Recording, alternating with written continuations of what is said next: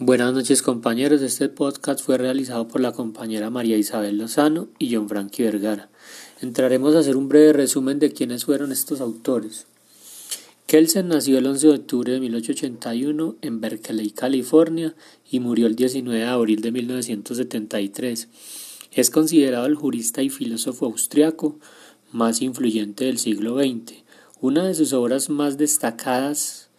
eh, de la esencia y valor de la democracia, 1920, y Teoría pura del derecho en 1935. Fue profesor de Derecho Administrativo y le encargaron el diseño de una nueva constitución austriaca. A raíz de esto fue nombrado miembro vitalicio del Tribunal Constitucional Austriaco. Fue docente en la Universidad de Harvard, entra en la ciencia jurídica anglosajona Common Law fue asesor del gobierno en Washington en lo que tenía que ver en asuntos jurisdiccionales de los juicios de Nuremberg. El otro autor es Max Weber, que nació en Erfurt, Turingia, en Alemania, 21 de abril de 1864. Fue jurista, economista, sociólogo, filósofo, antropólogo, profesor universitario, musicólogo, político e historiador. Estudió en la Universidad de Berlín doctorado en leyes. Entre sus obras más destacadas encontramos Economía y Sociedad, Historia Económica General, varios artículos sobre metodologías de las ciencias sociales, la política como vocación. Y el otro es Norberto Bobbio, quien nació el 18 de octubre de 1909 en Turín, Italia, y falleció el 9 de enero del año 2004. Profesor de Filosofía del Derecho en la Universidad de Camerino, Italia, profesor de Filosofía Política en Turín, senador vitalicio de Italia, doctor en honoris causa de las universidades de París, Buenos Aires, Complutense de Madrid, Bolonia, Carlos III de Madrid, sus obras más representativas eh, encontramos Derecha e Izquierda, Liberalismo y Democracia, El futuro de la, de la democracia, Política y Cultura, Estado, Gobierno y Sociedad. Eh, en esta oportunidad tendremos como autores pues a los que ya antes mencionamos, que fueron Kelsen, eh, Weber y Norberto Bobbio, quien este último realiza como un abordaje de una problemática existente entre la relación de la sociología del derecho y la teoría del derecho, plasmadas y analizadas por Weber y Kelsen. Bobby habla que estos dos conceptos se deben delimitar toda vez que existen pues dos puntos de vista. Recordemos que para Weber el compromiso que tiene la sociología jurídica es del comportamiento social, Aseverará obvio que tanto Weber como Kelsen caen en un error de reducir la jurisprudencia a disciplina sociológica y esto conlleva a no diferenciar la validez ideal de la validez real, lo que Kant denominó como validez real a todas aquellas acciones de comportamiento humano tendientes a resolverse desde el punto de vista jurídico mientras el concepto weberiano de validez ideal hace relación al problema que se plantea en los términos en los cuales se da ese sentido normativo que adjudica como tal a una proposición que se presenta en una norma jurídica, lo cual debe resolver el jurista o juez, el que busca el sentido lógicamente correcto de una norma y se inclina a llevarlo a un sistema sin contradicciones. Otro punto álgido del texto es la diferencia entre la relación causa-efecto y la relación medios y fines.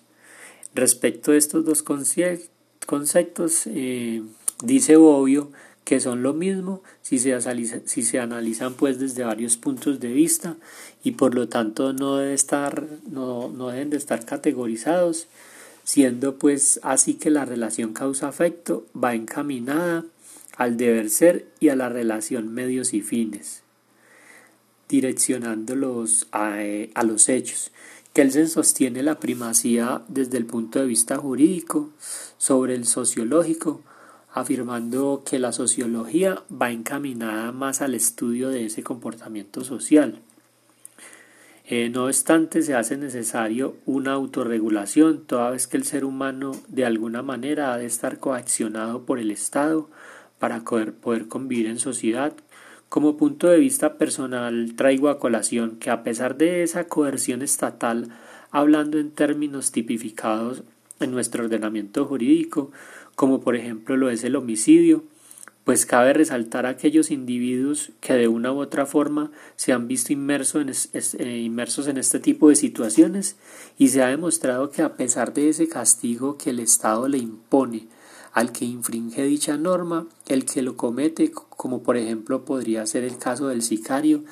que a pesar de que sabe las consecuencias que le acarreará pues eh, esas acciones pues aún así lo comete, que de alguna manera esto sí puede frenar la disminución en los homicidios, pero el problema radica es en el estudio como eh, de ese comportamiento social, del por qué el individuo toma este tipo de decisiones, lo cual ha sido objeto de estudio del pensamiento weberiano. Pues la eficacia, eh, en palabras de, de, Weber, habla pues que la eficacia de un ordenamiento jurídico solo suele estar condicionada por diferentes aspectos y que el hecho de que exista la coacción jurídica no garantiza la eficacia de las normas jurídicas, como lo expresaba anteriormente con el ejemplo. Sin embargo, notamos que estas dos corrientes filosóficas han sido de gran importancia en el mundo contemporáneo, coayudando como a esa solución de este tipo de problemáticas que el derecho debe resolver. Eh, Weber abogó por la existencia de dos métodos, el jurídico y sociológico, igualmente válidos desde la perspectiva científica, pero diferentes en relación con su aproximación al derecho como objeto de estudio.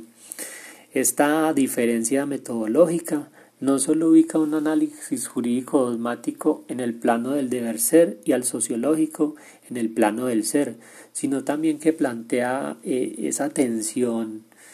eh, existente entre la validez de, la lógica normativa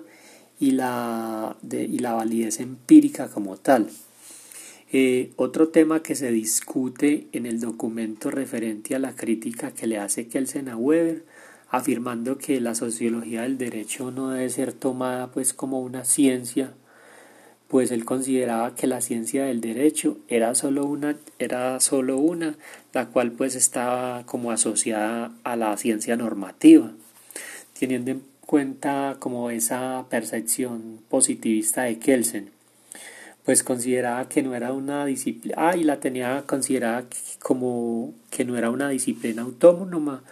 porque pertenecía a una ciencia más que todo explicativa social y que por lo tanto no estaba en condiciones de establecer lo que realmente es el derecho. Pero podemos evidenciar actualmente cómo esta disciplina de sociología del derecho ha contribuido pues entre lo que ha sido las distintas corrientes filosóficas que han planteado pues sus diferentes tesis aportando y vinculando al derecho en su aplicación normativa, por ejemplo, podría traer a colación como es la costumbre. Eh, muchas gracias.